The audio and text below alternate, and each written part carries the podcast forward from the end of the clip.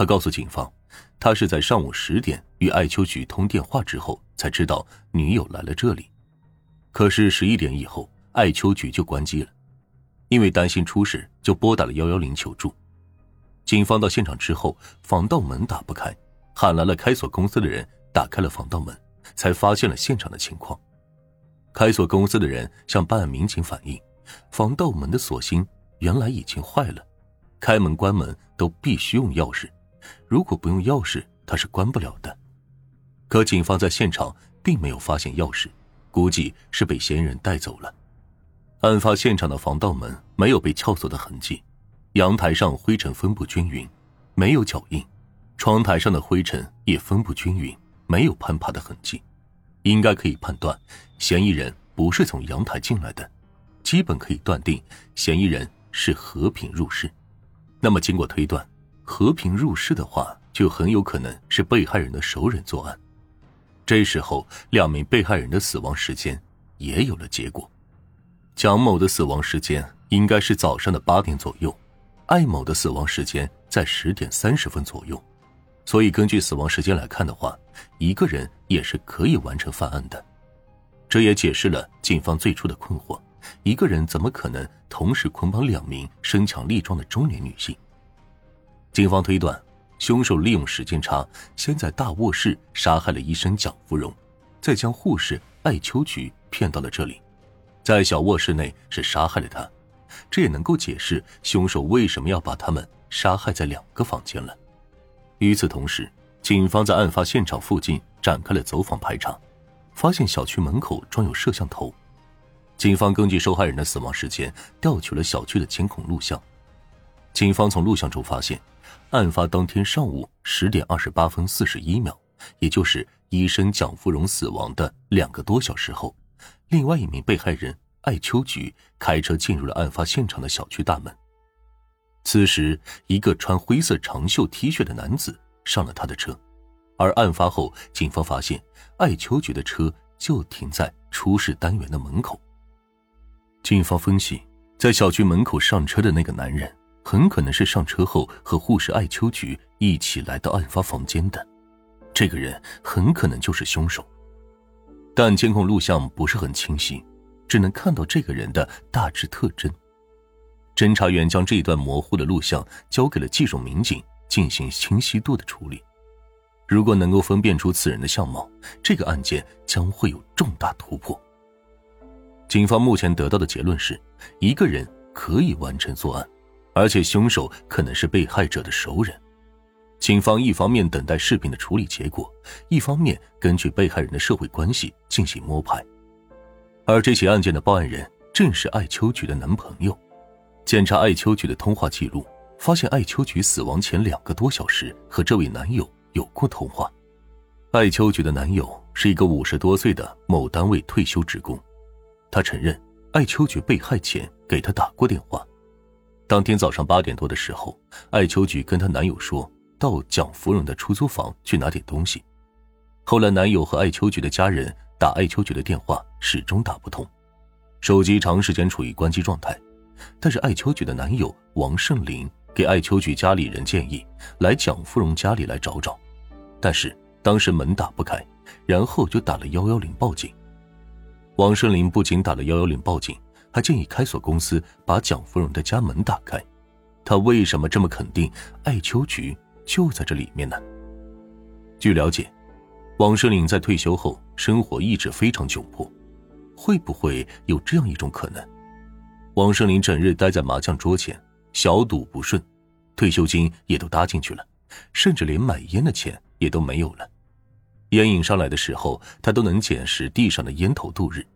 他知道女友艾秋菊和女友的同事蒋芙蓉都有一定的积蓄。二零一三年三月十五日清晨，王胜林敲开了蒋芙蓉的家门，同事的男友来访，并没有引起蒋芙蓉的警觉。在蒋芙蓉收拾床上铺盖的时候。王胜林下手了，在强暴了蒋芙蓉、洗劫了他的财物之后，王胜林本想马上离开，没想到自己的女友艾秋菊也来了。事已至此，他便将女友艾秋菊一同杀害，还抢走了女友的银行卡、手机和贵重的首饰等。将门反锁之后逃之夭夭。为了不被怀疑，他给幺幺零打了电话，声称女友失踪了。那么，事情真的会是这样吗？警方立即对王胜林以及他身边的朋友进行了调查。案发现场在雅安市的雨城区，而护士艾秋菊的男友王胜林则住在雅安市的另外一个县，两地相距近二十公里。案发时的那天早晨八点到中午十二点，王胜林到底在哪儿呢？警方调查发现，王胜林一直在名山县居住，没到过雨城区，没有作案的时间。那么，王胜林被排除了。不过，王胜林跟警方说，艾秋菊在被害前给他打的那通电话里，说是蒋芙蓉的男友给她打过电话，说是从甘孜州那边带了一些虫草过来，让她去蒋芙蓉的出租屋拿。通过了解，另外一位被害人蒋芙蓉的男友在雅安市雨城区某政府机关工作，名叫赵冕，和两名女死者都很熟悉。而在调查蒋某的男友赵冕时，发现蒋芙蓉和赵冕在案发前十天左右分的手，然后蒋芙蓉才出来租房子，然后才搬到这个出租房，也就是案发现场去住。赵冕是两位被害人的熟人，他可以让两位被害人没有心结，顺利进入房间。他应该对这里很熟悉，也应该有机会从被害人身后突然行凶。那么，赵冕会不会是凶手呢？调查发现，蒋芙蓉和赵冕在一起生活一年多，可能由于各自有小孩的原因，在同居一年多之后，蒋芙蓉从那里搬了出来。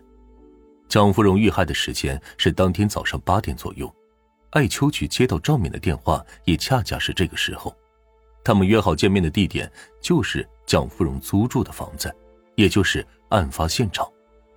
赵冕非常符合警方对犯罪嫌疑人的描述。那会不会存在这种可能呢？赵冕对蒋芙蓉许诺，近期就和她完婚，但是在案发前一周突然改口，原因是赵冕身边这个正在上高中的女儿，为了让女儿能够考上大学，赵冕这段时间很少陪蒋芙蓉上街，他把所有的精力都放在女儿身上，但是女儿却不想让蒋芙蓉当自己的妈妈，经常无缘无故的和蒋芙蓉找茬。赵冕心疼孩子，责怪蒋芙蓉和孩子怄气。蒋芙蓉一气之下收拾好衣物离开了赵冕的家，要与赵冕一刀两断。案发当天，赵冕带着从外地捎来的虫草来到出租屋，他给艾秋菊打电话，请他帮忙说服蒋芙蓉，让他俩重归于好。但是没想到，两人一见面就开始争吵，赵冕一时冲动勒死了蒋芙蓉。激情杀人的赵冕还没有来得及收拾现场，就被赶来的艾秋菊给看到了。于是赵冕一不做二不休，用同样的方式勒死了艾秋菊。为了掩人耳目，赵冕拿走了两个被害人的手机、现金、首饰和银行卡，伪造了一个抢劫、强奸、杀人的现场。赵冕会因为感情上的矛盾而激情杀人吗？警方立即对赵冕在案发时间段的行踪进行了调查。赵冕说，案发时他在家里，自己的小孩可以作证。警方找到赵冕的小孩，证实了案发时间赵冕在家里面。单位的同事也可以证实，当天早上八点半到了单位上班，赵冕没有作案时间，暂时也就被排除了。给护士艾秋菊的那通电话也不是赵冕打的，难道医生蒋芙蓉还有另外一个男朋友吗？